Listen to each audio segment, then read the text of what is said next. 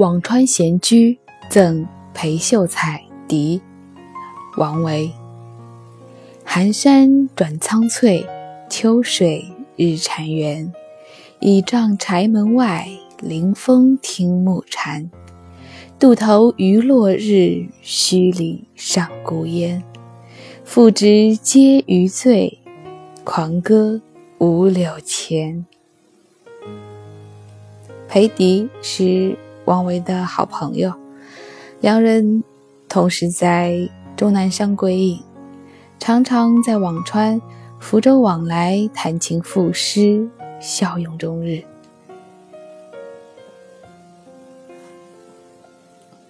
这首诗正是王维赠予他这位好友裴迪的。诗中所提到的“赋值皆余醉”。其实是在与婕妤比拟他这位好友。婕妤是春秋时的楚国人，假装疯狂不出去做官。大约在王维的眼中，婕妤和裴迪在此处有相似之处。全诗。给我们描绘了一个画卷。归隐的我，倚在门框上，啥也不干，看寒山转苍翠，看秋水日潺湲，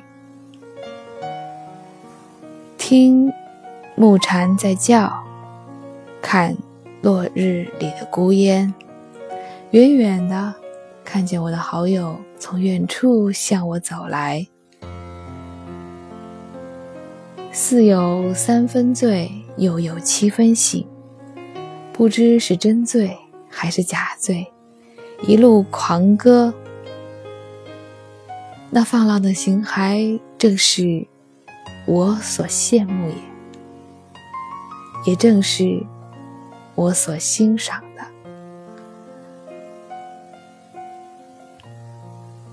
所谓真亦假，实假亦真，也许在这里特别的贴切。喝了多少酒不在乎，真醉还是假醉也不在乎，身心可以达到那种喝醉了什么都不在乎了，什么都无所谓了，可以纵情高歌了。这才是我所在乎的。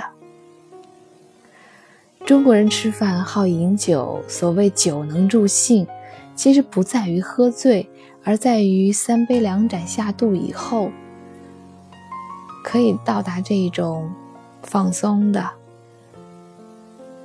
无论是吃喝还是弹唱，都可以放松进行的那一个阶段。这才是我们所谓酒能助兴的真实的意义。王维《辋川闲居赠裴秀才笛》：寒山转苍翠，秋水日潺湲。倚杖柴门外，临风听暮蝉。渡头余落日，墟里上孤烟。复值皆余醉，狂歌。五柳前。今天周一，很高兴又见到你们。愿你们以这一首诗为这一周的起点，不在乎工作是否忙碌，休闲是否足够，而在乎你有没有给自己三杯两盏淡酒，让自己进入那个。最好的状态。